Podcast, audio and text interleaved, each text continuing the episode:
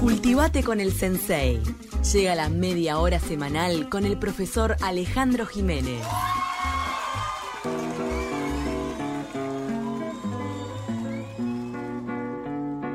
Cielito, cielo, te pido, dame tu voz y tu fe, porque la patria precisa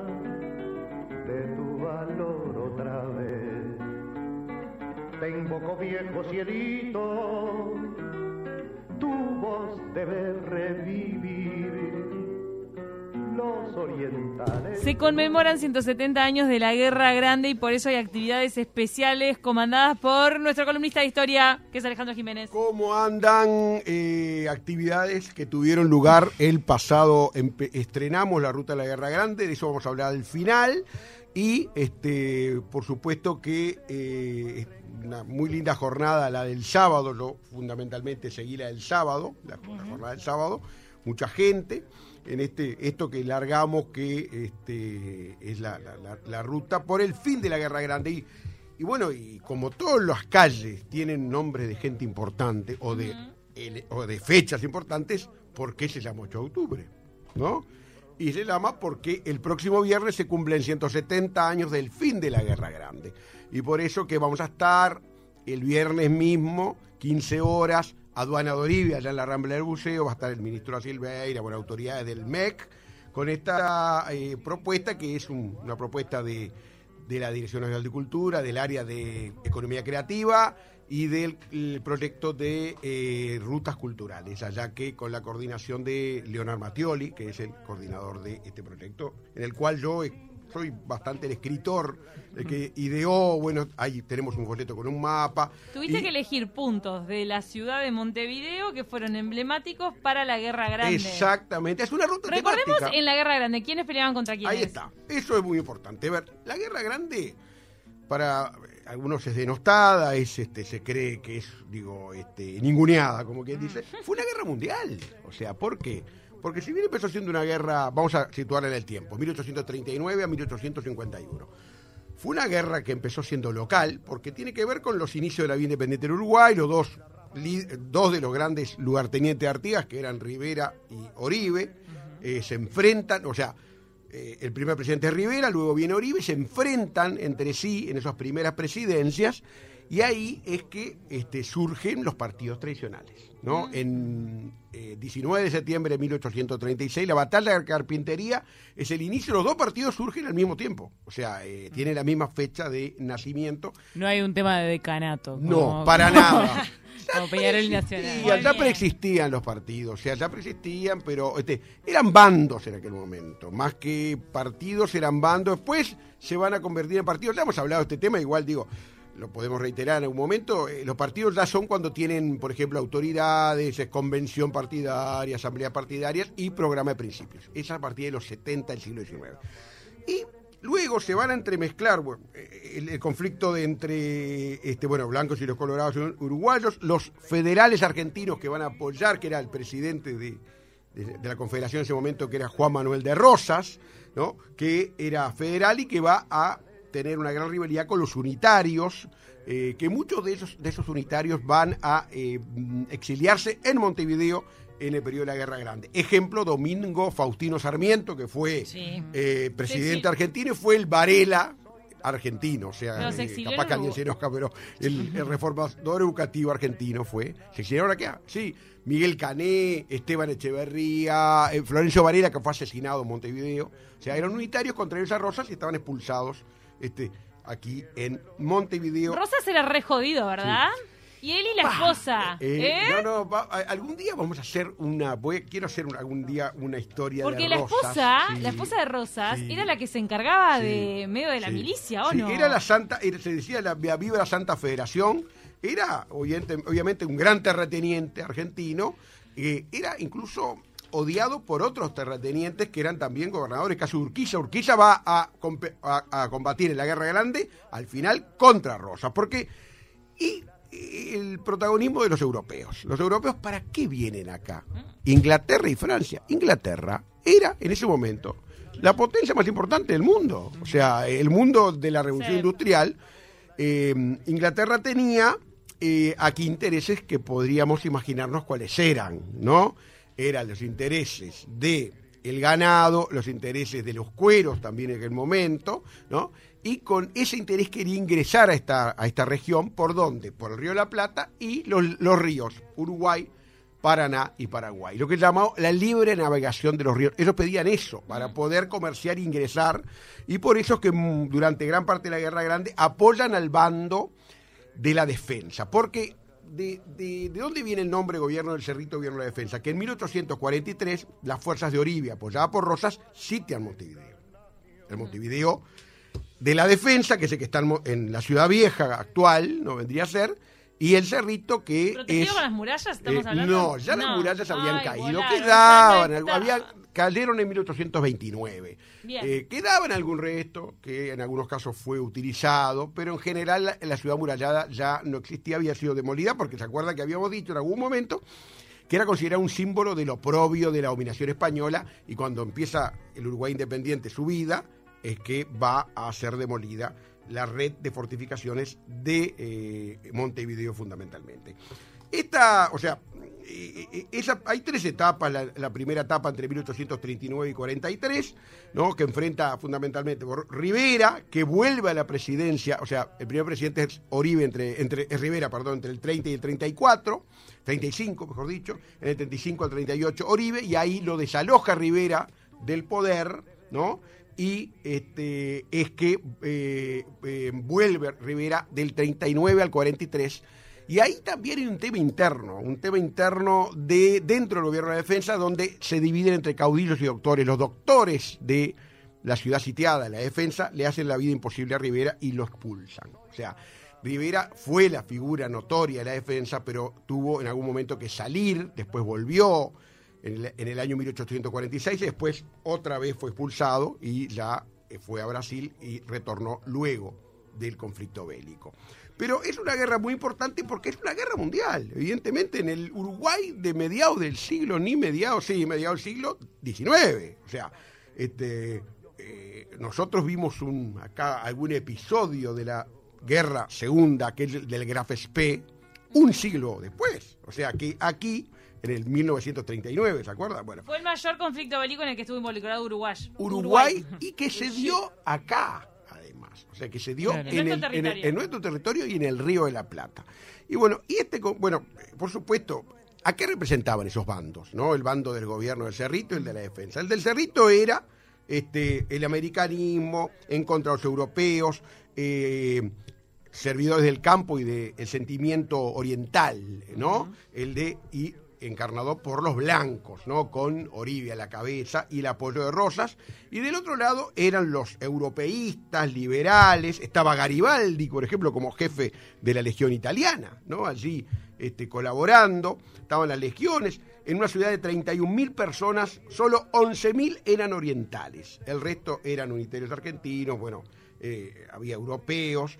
Eh, ¿Tenían diferenciación en los uniformes? ¿Cómo hacían? Porque Sí, había tanto, tanta diversidad en cada Siempre, bando. claro, los, los, los uniformes siempre, o sea, obviamente cada uno tenía sus uniformes, cada, cada fuerza, este, e incluso este, se daba, pero claro, cuando se daba eh, bat- alguna batalla que se dio, digo, este, se sabía bien lo- cuáles eran, o incluso ¿A quién los, matar? los- eh, claro, los bandos, ¿no? Este, eh, en definitiva, la guerra tiene episodios, sé, la batalla de San Antonio, por ejemplo, que se da en Salto, en el departamento de Salto, porque no solo en Montevideo hay restos de esa guerra. Colonia fue un puerto muy importante del, cer- del gobierno del Cerrito, el gobierno de Oribe, sitiador.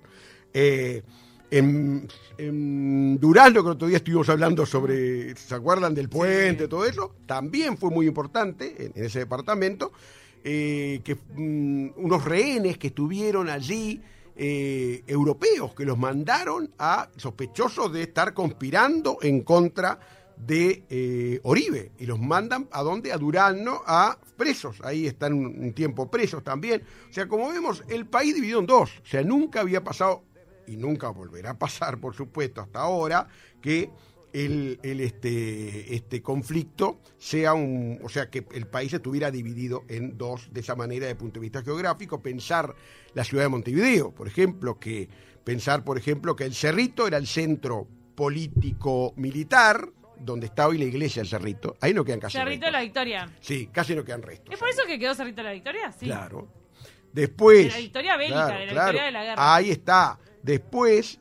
Arro- y las chacras arro- eh, en a orilla del Miguelete. Cerrito ¿no? era, era estratégico. Era estratégico, exactamente, todo lo que era el intercambio. Ayer estuvimos hablando el sábado en la visita, eh, con banderas, con persianas medio abiertas, medio cerradas, se hacían desde Montevideo, se daban señales a El Cerrito. Hay que tener en cuenta que en aquel Ah. momento era una ciudad baja, ¿no? Ay, muy pero baja. viste, bueno, Está con bueno. unos Sí. binoculares. Exactamente, Oribe se dice que tenía un gran mirador del Apacho de 25 Había metros de altura. niebla y los mataba. Eh, sí, ahí lo mataba. Y miraba, ¿no? Uno se imagina mirando a ver qué le podían decir espías que tenía en la ciudad sitiada. O sea que, evidentemente, no había, por supuesto que decíamos la altura, no, no había como hoy, no había impedimento de altura.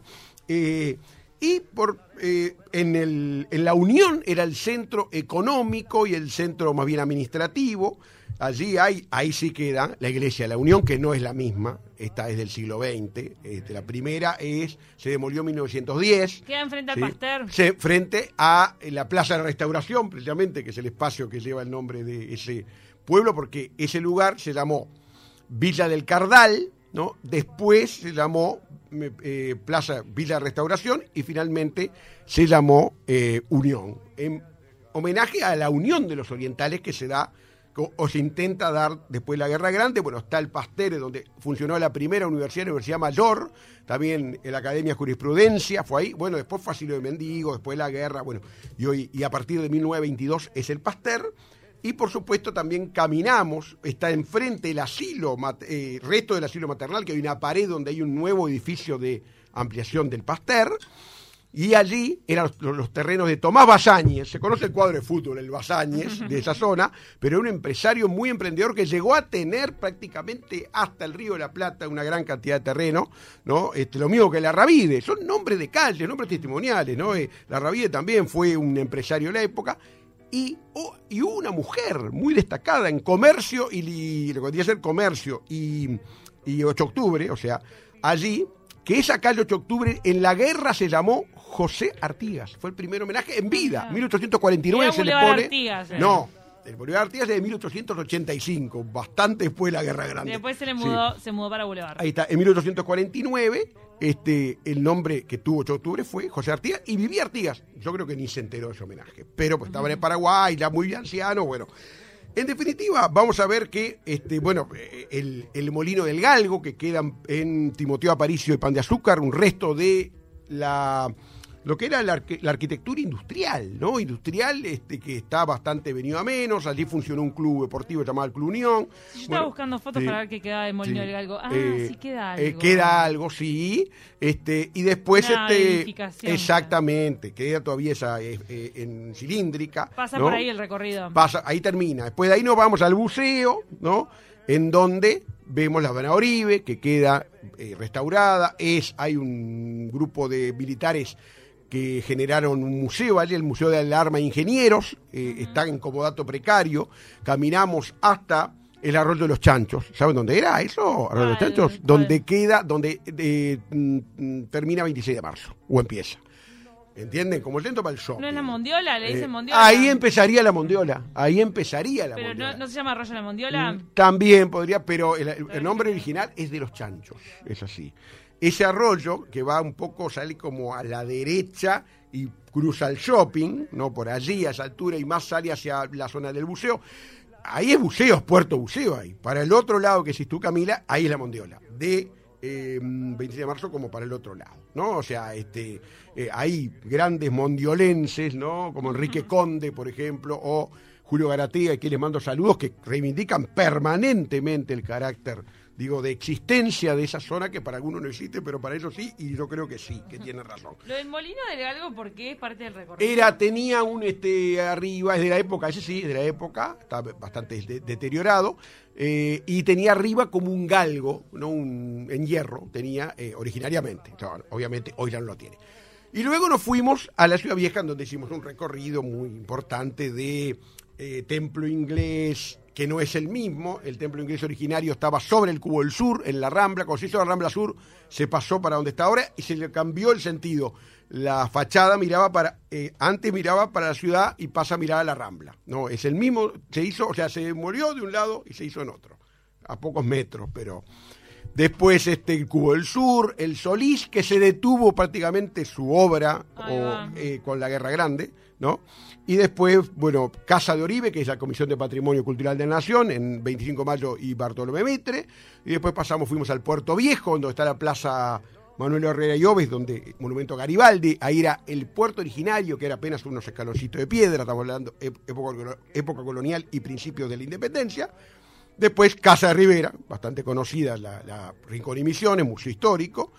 Plaza Zavala, que allí estaba el fuerte de gobierno, y finalmente Casa Garibaldi, que está cerrada por obras, donde en una casa de inquilinato, en, un, en un cuarto, vivió Garibaldi con su familia. O sea, ese fue el recorrido que hicimos. Sobre todo, eh, un poco yo creo que tenemos que reivindicar el patrimonio territorial, ¿no? O sea, esto es eh, un recorrido por un territorio, o sea, el territorio sitiado y el territorio... este, Estás diciendo eh, que después le dicen patrimonio a todo, como, ah, esta canción es patrimonio, esta... Mm. Yo creo que- El chivito es patrimonio, No, y no, para- no, vamos al de verdad. No, no, porque hay un tema. El patrimonio es- puede ser cultural, puede ser es cultural, es material e inmaterial, ¿no? el, vos dijiste el chivito. Lo gastronómico eh, se considera inmaterial, por más que uno se come el chivito. Es el concepto Las canciones, por ejemplo, la música, la danza, son inmateriales, netamente, ¿no? Yo Lo que lo digo es que muchas veces lo- los patrimonios y la misma administración patrimonial pública uruguaya a veces tiene esa deformación de creer que el edificio es el patrimonio. Y están los relatos, y están las historias, y están los personajes, ¿no? En torno a, eso, a, es- a ese, en este caso, a esa ruta. Acá nosotros nos centramos, a veces nos dicen, che, no hablamos de tal cosa, de tal otra, no, no. Acá estamos hablando de la ruta. La ruta es eh, temática. O sea, en este caso hay otras rutas en la Ciudad Vieja que puede, yo que sé, se puede hacer una ruta del tango, por ejemplo, que en eso también estoy trabajando. Así que digo. Bueno, pero este, esta ruta recordarle sí. a la gente cómo puede participar, porque Eh, van a, a encontrarse de nuevo. De vuelta el sábado que viene, eh, 10 de la mañana, Plaza de la Restauración de la Unión, después 11 y media. al Hospital Pasta. Exactamente. Eh, después eh, Aduana Oribe, frente al Puerto Buceo, allí en eh, 11 y media, y a las 13 y 30 en eh, Plaza España, allí eh, frente al Cubo del Sur. Y va Allí vos con un megáfono. voy- y la arquitecta Astrid Sánchez, hacemos el doble enfoque, el enfoque histórico y el enfoque arquitectónico también se hace, porque ella tiene toda una tesis de maestría sobre este tema, el tema del campo sitiador eh, del Cerrito, este es su, su tema de tesis y por supuesto la convocamos. Así que bueno, están todos invitados. Una puntuación. Una, Un- un apunte. Una, Voy a hacer un apunte respecto a la esposa de Juan Manuel Rosas. Diga. Encarnación Escurra se Encarnación llamaba. Escurra, se burlaban de ella porque era fea. Sí. Y que decían, ¿cómo este hombre tan buen mozo al que se le tiraban todas las mujeres eligió a esta, señor tan- a esta mujer tan fea? Resulta El- que ella era de armas tomar. Ah. Y ella dirigía la mazorca, que Mm. se llamaba la mazorca porque estaban uno codo contra otro, bien Sí. juntos como los granitos de una mazorca. Era una organización parapolicial Sí. que lo que hacía era defender a Rosas. Y Y saben- era ella la que defendía ahí. Vean Camila. Armas ¿no? tomar. Vean Camila, ¿no? No, Ah, no Camila. Civil.